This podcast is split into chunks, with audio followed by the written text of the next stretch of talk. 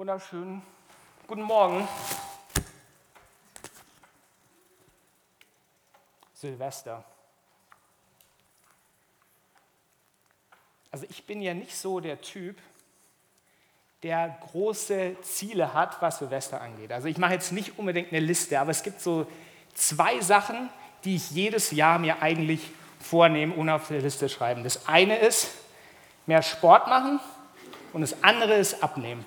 Das sind immer die zwei Dinge, die ich mir so vornehme. Und da habe ich mal geschaut, was machen denn so die Deutschen? Und das ist jetzt eine Statistik von 2017, also jetzt nicht genau die, die wir jetzt gerade brauchen für 2018, aber ich vermute mal, so groß unterschiedlich wird sie nicht sein. Denn das erste ist Sport machen. Das zweite ist abnehmen. Gesündere Ernährung ist jetzt nicht so mein Ding, muss ich sagen. Aber ich würde mal sagen, so ganz individualistisch bin ich ja nicht. Also ich glaube, ich bin dann doch eher so der Durchschnitt. Und dann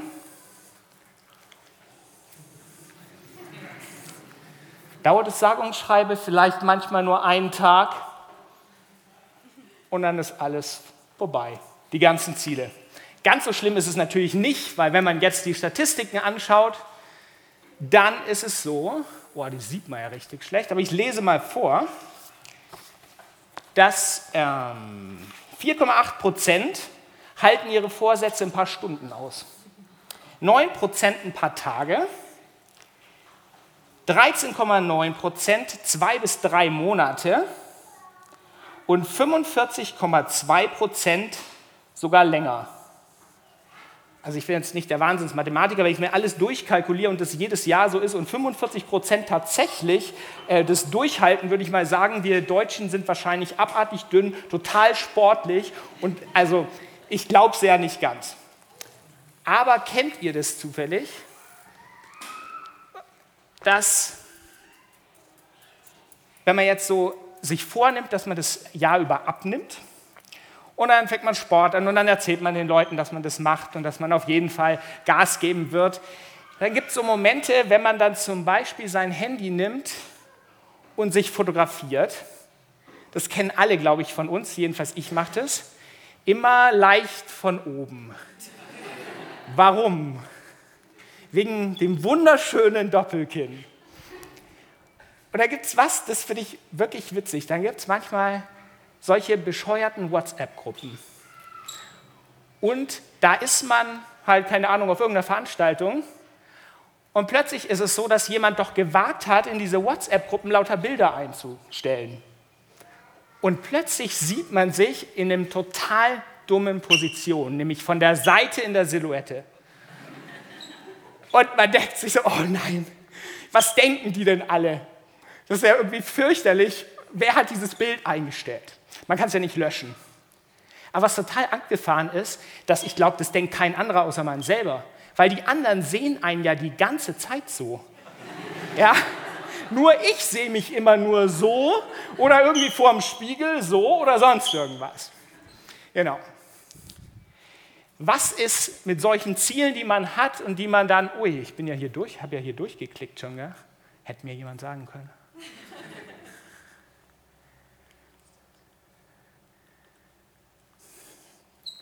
Was ist mit solchen Zielen, die man hat? Ich gehe mal, glaube ich, da hoch. Es gibt ja auch so christliche Ziele oder welche, wenn wir gläubig sind, was, so, was wir uns im Jahr vornehmen. Zum Beispiel, ich will mehr beten, mehr Zeit mit Gott verbringen, mehr lieben, großzügiger sein, weniger sündigen, weniger fallen, mehr Stille haben, und wenn man ganz ehrlich ist, dann schafft man das oft halt einfach nicht. Man schafft es nicht, dass man, wenn einer mit, fünf, äh, mit 45 vor einem in der 50er-Zone fährt, dass man da nicht hinten im Auto sitzt und rumbrüllt. Also ich mache das jedenfalls. Das Schlimmste ist, wenn dann die Familie dabei ist, wie mein Neffe oder sowas, dem ich ein tolles Vorbild sein will. Und dann fange ich da an zu fluchen. Das ist wirklich ganz schlimm. Also da merkt man immer, man kriegt das alles nicht so ganz hin. Oder die Leute in der Gemeinde. Man mag dann doch nicht alle. Vielleicht schafft man nicht alle so zu lieben. Und ich glaube, dass die Situation, in der diese Bibelstelle reinspricht, eigentlich auch so eine ist. Da haben wir eine Gemeinde in Kleinasien und ich glaube, die sind alle gestartet mit dem, dass sie Jesus folgen wollten, dass sie vorankommen wollten, dass sie wirklich christlich in Anführungszeichen leben wollten. Und jetzt befinden sie sich in einer Krise, in einer substanziellen Krise. Wie Judith neulich gesagt hat, die Gemeinde hat sich gespaltet, Reiche sind rausgegangen, es gab Streit, es gab Arroganz, philosophische Diskussionen über Ideen und Konzepte und es gab zu wenig echte, wahre Liebe. Und manche oder vielleicht alle waren enttäuscht von anderen, aber wahrscheinlich auch von sich selber. Und jetzt kann man das ja sehen und kann sagen, aus der Distanz raus, ah, so eine Gemeinde und was da der Autor dazu schreiben muss, also die haben echt Probleme. Bin ich froh, dass ich solche Themen nicht habe. Oder man geht hin und schaut es an und merkt so, hm, am Ende haben wahrscheinlich doch alle die gleichen Probleme. Vielleicht mal ausgeprägter, mal nicht, aber so krass waren die auch nicht im Vergleich zu uns Menschen und zu unseren Situationen. Und daran oder da rein spricht jetzt diese Bibelstelle.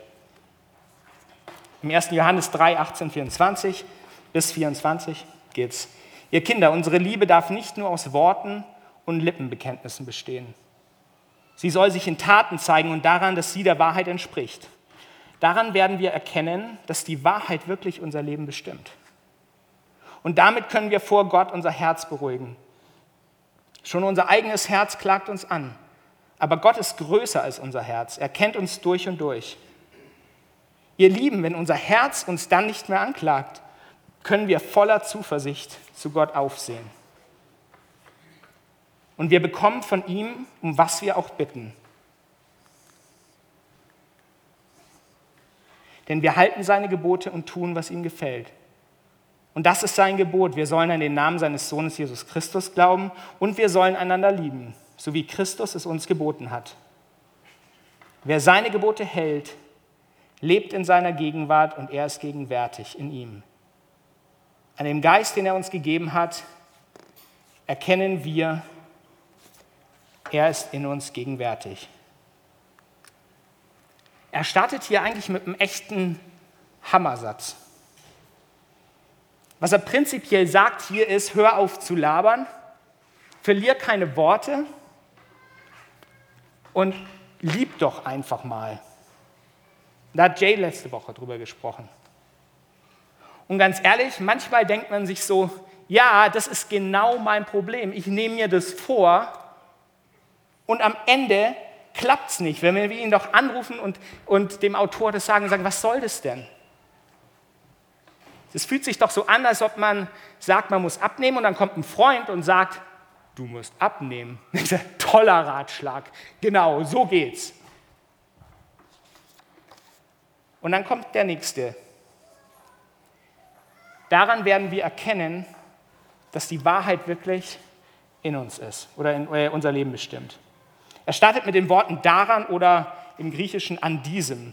Was bedeutet das? Das heißt, dass das davor geschriebene die Folge ist von dem, was danach kommt. Das heißt, die echte, authentische Liebe, von der er gerade geredet hat, der wir folgen sollen, über die wir, ähm, ist die Frucht, ist der Output, ist, ist nicht der Staat. Aber was ist dann der Staat? Was ist denn die Basis? Dass die Wahrheit wirklich unser Leben bestimmt. Und hiermit ist nichts anderes gemeint als dass Jesus unser Leben bestimmt. Dass wir hier aus ihm heraus überhaupt leben, dass uns dieses Leben geschenkt ist oder wurde. Na, darüber hat ja auch die Judith gepredigt. Ich möchte über einen anderen Aspekt reden, der quasi darauf aufbaut. Und ich möchte über das Herz mal ein bisschen reden. Weil er es einfach in diesen nächsten quasi Zeilen unglaublich oft vorkommt. Denn was passiert denn, wenn wir Mist bauen? Die erste Reaktion, die unser Herz macht, ist, dass es uns meistens anklagt. Das schlechte Gewissen, das treibt uns und bedrückt uns. Schon wieder gesündigt. Schon wieder irgendwie zu wenig geliebt. Schon wieder so ein Mist gebaut. Und wir beschimpfen uns, wir verurteilen uns. Und wenn ich mein Leben anschaue, dann beobachte ich meistens so zwei Reaktionen, die wir haben.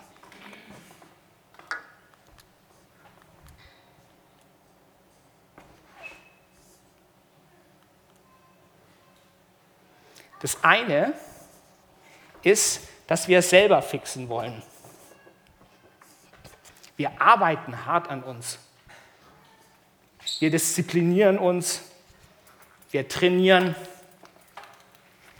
Wir schreiben auf, wie oft wir beten.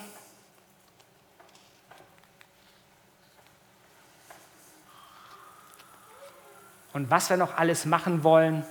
Und am Ende ist es aber so, wenn ich das anschaue in meinem Leben, dann muss ich sagen, dass ich genau das wahnsinnig oft gemacht habe. Ich habe immer gesagt, boah, dann bin ich halt noch härter, dann muss ich ja noch mehr fasten, dann könnte ich ja auch zwei Wochen mal fasten und vielleicht kommt ja dann Gott oder bricht durch. Und ich habe das immer so, eigentlich muss ich ganz ehrlich sagen, dass mein, ein großer Teil meines Lebens so geprägt ist.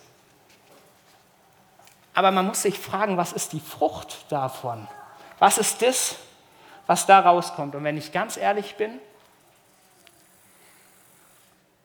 dann ist diese Frucht, die da rauskommt, gar nicht unbedingt cool. Weil die Frucht, die da rauskommt, ist meistens Stolz, Überheblichkeit, wenn ich es geschafft habe. Wenn ich endlich mal so richtig nah an Gott dran bin, dann weiß ich, was jemand anders eigentlich tun sollte und den schaue ich mir dann an. Aha, der hat im Lobpreis seine Augen nicht zu. Aha, ist ja interessant. Wahrscheinlich ist er nicht so ganz an Gott dran. Und wir fangen an, überheblich zu werden. Oder wir merken, dass wir das dann nicht hinkriegen. Und das ist oft unser Alltag, dass nämlich genau das ja nicht klappt. Und dann fangen wir an, uns selber zu zerfleischen.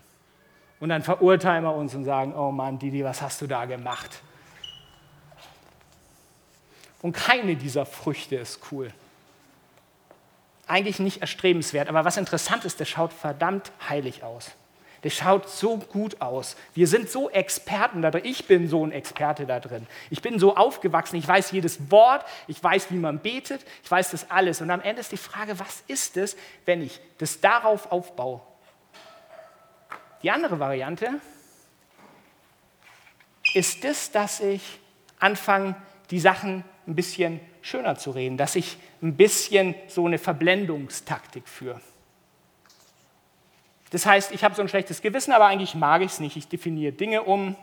Ich nenne manche Dinge nicht mehr falsch oder Sünde, weil ich halt sage, das ist irgendwie uncool, das ist jetzt nicht mehr in der Zeit, wir sind jetzt alle liberal, wir können es doch alles machen. Und ich rede groß über Liebe und das ist, wie Jay es letzte Woche gesagt hat, extrem oft auf dieser Ideenebene.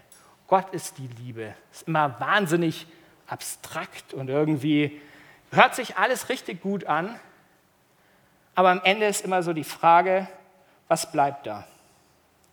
Und ich glaube, manchmal, wenn wir so das alles umdefinieren und einfach sagen, es ist jetzt alles nicht so wichtig und komm schon, dann entsteht so eine Gleichgültigkeit. Und das ist irgendwie so eine Frucht, die wir dann haben.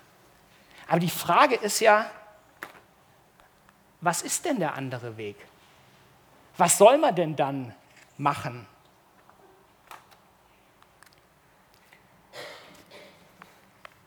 Und damit können wir vor Gott unser Herz beruhigen. Schon unser eigenes Herz klagt uns an, aber Gott ist größer als unser Herz. Er kennt uns durch und durch. Wir brauchen ein ruhiges Herz vor Gott. Es gibt nur einen Platz, den wir nehmen können. Wir können uns einfach nur vor ihn stellen, weil alles andere, das kriegen wir nicht hin. Wir können unser Herz betäuben, aber richtig ruhig werden, glaube ich, tun wir nur, wenn wir uns, wenn wir vor ihn kommen. Denn alles, was wir jemals falsch gemacht haben, was wir gerade falsch machen und was wir falsch machen werden, ist alles, hat er schon auf sich genommen. Die Schuld dafür ist schon längst bezahlt. Ein für alle Mal. Und wir müssen uns nicht verstecken. Wir brauchen keine Schminke, um uns schöner zu machen. Wir brauchen keine Hardcore-Disziplin-Sachen, um uns trainierter zu machen. Ich glaube, wir müssen wirklich nur vor ihn kommen. Ich möchte mal ein Zitat von Luther bringen, was ich der Hammer finde, bezüglich dieser Stelle. Unser Gewissen ist um viele Grade kleiner als unser Gott. Gegen das böse Gewissen sollst du sagen, du bist ein einziges Tröpflein. Gott ist ein grenzenloses Feuer, das jenes verzehrt. Vortrefflich ist die Aussage und eine süßeste Verheißung. Überwindet etwa deine Bosheit Gottes Güte? Überwiegen deine Sünden Gottes Gnade? Diese Ehre ist Gott zu geben, dass Gott um unendliche Gnade größer ist. Wer ist dieser Gott? Was löst dieser Satz aus, wenn man den äh, isoliert betrachtet und er unser Herz durch und durch kennt, dann glaube ich, dass es auch da zwei Varianten gibt. Nämlich entweder denke ich, oh oh, der kennt wirklich alles. Und wenn ich ihm dann vertraue, dann eigentlich nur, weil ich glaube, dass er nicht dieser strenge Gott ist, sondern Jesus hat ein anderes Bild von ihm gebracht. Er hat ihn Vater genannt. Und dieser Vater ist derjenige, der mit offenen Armen dasteht, der schon schaut, bis sein Sohn kommt. Und der rennt und rennt und rennt. Wie der, damals hat der Nico die Predigt, äh, wo er sein Kleid hochgehalten hat und quasi losgerannt ist. Das ist der Hammer, dass Gott so ist. Das ist unser Gott. Der, dem ist so wurscht, wie ihr seid. Der kennt nur euch, der liebt nur euch, egal in was, ob ihr dreckig seid, ob ihr gerade frisch trainiert seid, ob irgendwas. Dieser Gott ist der Hammer, weil er einfach nur eins will, zu euch kommen. Er will euch berühren und er will bei euch sein. Das ist der einzige Ort, an dem wir leben können.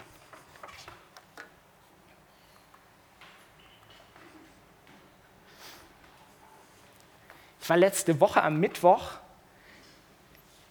auf der Ulandshöhe, also wir wohnen so ein paar Meter unterhalb von der Ulandshöhe, da Stuttgart Ost. Und, ähm, und ich hatte ja so das Gefühl, dass ich eben wahrscheinlich über irgendwie Ruhe vor Gott predige und ähm, bin zurzeit äh, das Gegenteil von Ruhe und ähm, einfach komplett quasi überladen und im Endeffekt fühle ich mich, als ob ich nur auf diesem Ding renne. Also heute predige ich zu mir. Ähm, ich, wirklich krass. Und ich habe gedacht, okay Gott, ich, äh, ich muss irgendwie jetzt mal stille werden, weil was im Rennen kann ich nicht über Stille predigen und ich kann es auch nicht irgendwie entwickeln.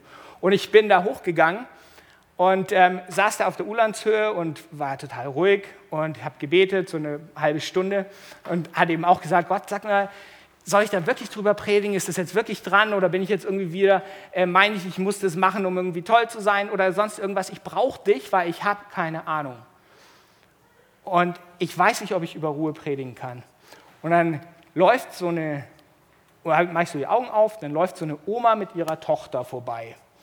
Und ich grüße die freundlich und die schaut mich an und sagt, heilige Ruhe und geht weiter.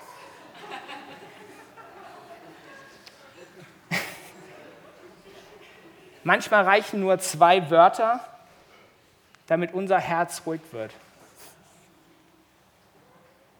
Aber ich glaube, es ging da nicht nur um mich, sondern ich glaube, dass Gott auch dich meint. Und dass Gott wirklich eine Sehnsucht hat nach dir dass er dich und euch berühren will. Und dass er uns Ruhe schenken wollen. Und ich möchte mal eins ganz kurz klarstellen. Die Ruhe Gottes ist nicht eine Option, sondern sie ist notwendig. Das anklagende Herz, wovon ich gerade geredet habe, ist nicht von Gott. Das muss uns irgendwie klar werden. Wenn wir das machen, dann leben wir nicht da. Das ist nicht die Stimme Gottes, die uns treibt. Der Ankläger ist jemand anders. Und deswegen ist es nicht die Option zu sagen, das schaut heilig aus, sondern wir müssen uns reinwerfen in das andere, nämlich in Gott. Das ist der Ort, wo wir sein sollen. Und wie ich gerade gesagt habe, ich gehe gerade echt durch so eine Phase der Überführung. Und ich merke, dass ich wahnsinnig viel gestrampelt habe und gekämpft habe. Und vielleicht habe ich viel zu sehr auf mein Königreich gebaut und viel zu sehr irgendwie das gemacht. Aber bei Gott gibt es keine Anklage, da gibt es nur eine Erlösung und eine Lösung. Da gibt es Liebe, Annahme. Und er hat nicht vorgesehen, dass wir auf diesem Rad strampeln. Er möchte, dass wir bei ihm ankommen, in seinem Frieden. Das ist das Evangelium. Das ist die gute Botschaft. Das ist die Botschaft, die wirklich frei macht, dass wir mit allem, was wir kommen, einfach zu ihm kommen können. Wenn wir diese Ruhe spüren, seine Ruhe spüren, wenn wir auch diese süße, ich nenne es mal so, süße Vergebung erleben, weil wenn Gott uns überführt, dann hat es nichts mit Anklage zu tun, sondern nur mit Befreiung. Das hat damit zu tun, dass er sagt, jedes Mal, wenn es mir passiert, dann bin ich erleichtert in der Sekunde. Ich bin nicht irgendwie, dass ich denke, oh, ja Gott, ich weiß, das muss ich auch noch machen und das. Sondern es ist so, dass er sofort die Lösung hat, weil er dafür gestorben ist, weil er uns wirklich in diese Freiheit bringen will. Und was ist, wenn das passiert? Was ist, wenn wir unsere Hosen runterlassen, wenn wir vor ihn kommen, wenn wir bei ihm sind? Dann passiert nämlich was wirklich Spannendes. Theoretisch. also erstens, habe ich das gerade ausgemacht?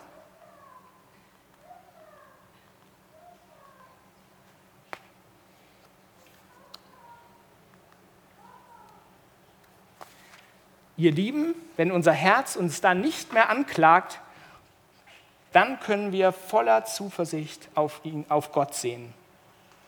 Und da passiert nämlich eine 130-Grad-Wende. Ich weiß nicht, ob er es gemerkt hat, aber was wir da machen und was wir beim schlechten Gewissen machen und was wir machen, wenn wir uns im Spiegel anschauen, wir schauen immer nur auf uns. Wir schauen nicht auf den anderen.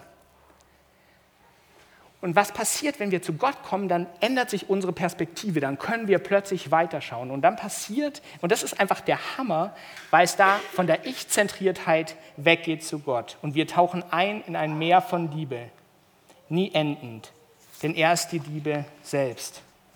Und wenn ich nicht mehr nur auf mich schaue, dann fange ich an, dich zu sehen. Und dich und dich und dich. Das ist die Erfüllung des Gesetzes. Er hat dafür bezahlt und er hat es möglich gemacht. Und wir können lieben, weil er uns frei macht. Ich möchte euch eine kleine Geschichte erzählen. Die Biene ist zwar heute nicht da, aber ich habe sie gefragt, ob ich sie erzählen darf. Und zwar die Biene Mirsch, also vielleicht kennen Sie ein paar von euch, äh, die ist ja auch im Jesus-Treff und ich kenne die von, schon seit ich im quasi Kinder, äh, also als ich im Sandkasten war, weil sie die Schwester meines besten Freundes ist und ähm, genau. Und Biene und ich waren zusammen in der Gemeinde und hatten da quasi im Leitungsteam von der Jugendarbeit und so weiter. Und Biene und ich haben sehr unterschiedliche Persönlichkeiten.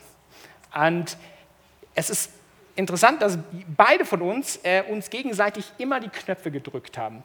Und es war wirklich, also mir ist es unglaublich schwer gefallen, sie zu lieben und ich glaube gegenseitig auch. Aber irgendwie haben wir uns trotzdem gemocht. Wir kannten uns ja auch schon seit Ewigkeiten und so weiter. Auf jeden Fall war das immer so ein Ding. Du wusstest, du bist zusammen in so einem Leitungsteam und irgendwie klappt es mit der Liebe nicht. Und das ist halt echt immer schwierig. Ja?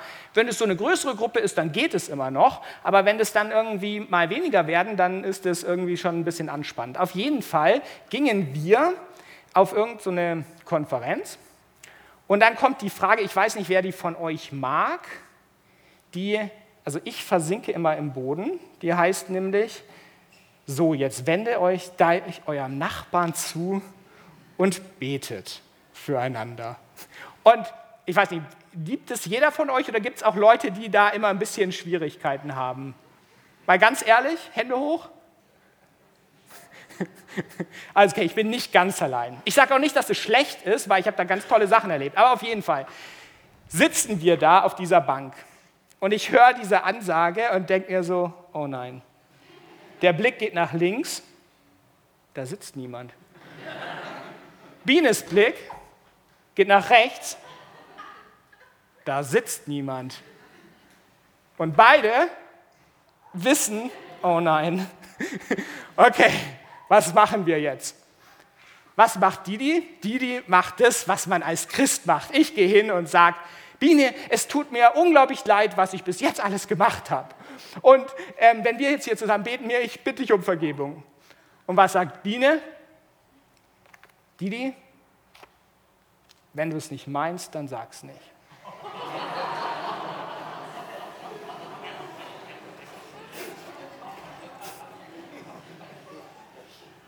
Erinnert euch an den Anfang. Liebet nicht mit euren Worten, sondern mit Taten. Autsch. Und sie hatte so recht. Sie hatte genau recht, weil ich habe christlich sozialisiert gelabert. Ich habe das nicht so gemeint. Ich wollte nur das Richtige machen und tu es halt dann mal. Und dann sitzen wir nebeneinander und dann sage ich, okay, dann beten wir einfach. Und ich habe nur gebetet, Gott, ich kann mein Herz nicht verändern, veränder du mein Herz, Amen. Dann lief eine Frau mit ihrer Tochter vorbei. Nein.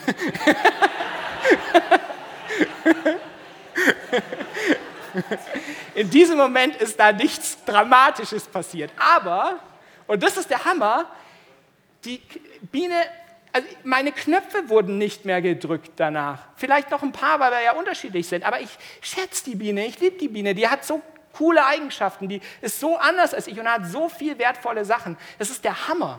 Und, aber ich, das drückt nicht mehr viel bei mir. Ja, ich, ich bin nicht irgendwie wütend oder sowas und das war ich wirklich. Und Gott verändert unser Herz da, wo wir das nicht machen können. So ganz simple Sachen, so ganz im Alltag, nicht irgendwie nur so auf dieser Erlösungsebene, sondern auf der stinknormalen Ebene. Gott kann unser, kann dein Herz verändern. Ich stelle mir das manchmal so vor, ah, ich nehme die anderen, dass das so ist bei uns, dass wir wie so ein Schwamm sind. Und dieser Schwamm, wenn er trocken ist, jetzt hoffe ich, dass das kann, dann klappt es irgendwie nicht. Ja? Dann, da, da kommt nicht viel raus. Und ich glaube, dass wir so ein Schwamm sind. Und wenn wir versuchen, das selber zu machen, wenn wir versuchen, aus uns heraus zu lieben und zu sagen, das kriegen wir alles hin, dann wird das ziemlich eine trockene Angelegenheit. Wir schaffen es einfach nicht. Und ich glaube, dass wenn wir aber eintauchen in die Liebe Gottes, das ist wirklich der Hammer. Ich meine, das müsst ihr mal machen. Da. Dann saugt sich dieser Schwamm voll und wenn wir dann pressen, dann kommt da was raus. Das ist sogar wissenschaftlich bewiesen, dass da was rauskommt. Aber ich glaube, dass wenn wir, wir können auch in dieses Wasser eintauchen, in diese Liebe, weil wenn wir mit Jesus gehen, dann sind wir in dieser Liebe. Aber wir können unser Leben auch so leben. Wir können versuchen, das aus eigener Kraft zu machen. Wir können auf diesem Rad stehen und sagen, ich werde lieben, ich werde das alles hinkriegen. Und dann gehe ich hier rein und dann gehe ich wieder raus und da kommt nicht viel, da kommen ein paar Tropfen. Und das ist auch okay so, weil wir sind in der Liebe Gottes. Wir fallen da nicht raus. Aber die Fülle von dem, was Gott für uns hat, die kriegen wir dann, wenn wir vor ihn kommen, wenn wir in der Stille vor ihn kommen und wenn wir einfach sagen, Gott, berühre mich. Gott, ich habe Mist gebaut, egal was, und du kannst einfach was tun. Bitte. Und ich würde jetzt sehr gerne eine Zeit nehmen, wo wir uns einfach von Gott berühren lassen. Und in dem Sinn, dass wir einfach, ähm, ich habe hier so ein paar Eimer, fünf Eimer, die stehen da, die stellen wir jetzt darunter, an die Seiten. Und was ihr machen könnt, ist Vielleicht findet ihr das blöd, aber ich glaube, manchmal ist es ganz cool, so ein haptisches Erlebnis zu haben, so mal zu spüren, was es heißt, in diese Liebe einzutauchen, was es heißt, aufgesaugt, aufgesogen zu sein von ihm. Wenn wir in ihm äh, sind und er in uns, ich habe kein besseres Bild gefunden, das ist so abgefahren, weil Gott so cool ist. Ja? Er ist der Hammer. Und von dem her hätte ich jetzt würde ich jetzt gern, dass wir einfach diese Zeit nehmen und zu diesen Eimern gehen. Könnte man die mal äh, kurz runterstellen? Genau. Und dann lass uns einfach diese nächsten ein, zwei Lieder nehmen und einfach vor Gott kommen. Wir können das einfach mal erleben, reintauchen. Wir können uns einfach vorne hinsetzen. Wir, ihr könnt sitzen bleiben, wenn ihr es blöd findet. Alles okay. Aber ich glaube, dass wir nicht Chancen entgehen lassen sollten, dass dass wir uns öffnen, dass Gott einfach an uns ran kann, egal wie wir sind. Wir leben so viel in diesem Fahrrad, Entschuldigung, in diesem Fahrradscheiß, aber wir brauchen ihn.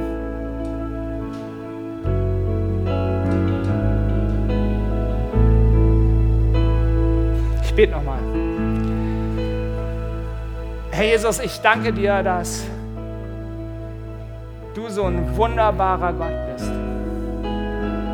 Ich danke dir, dass du so unendlich viel Liebe hast, dass deine Gnade so viel größer ist als alles, was wir erarbeiten können, was wir machen können, was wir nicht machen können, wo wir gesündigt haben. Du bist viel, viel, viel größer.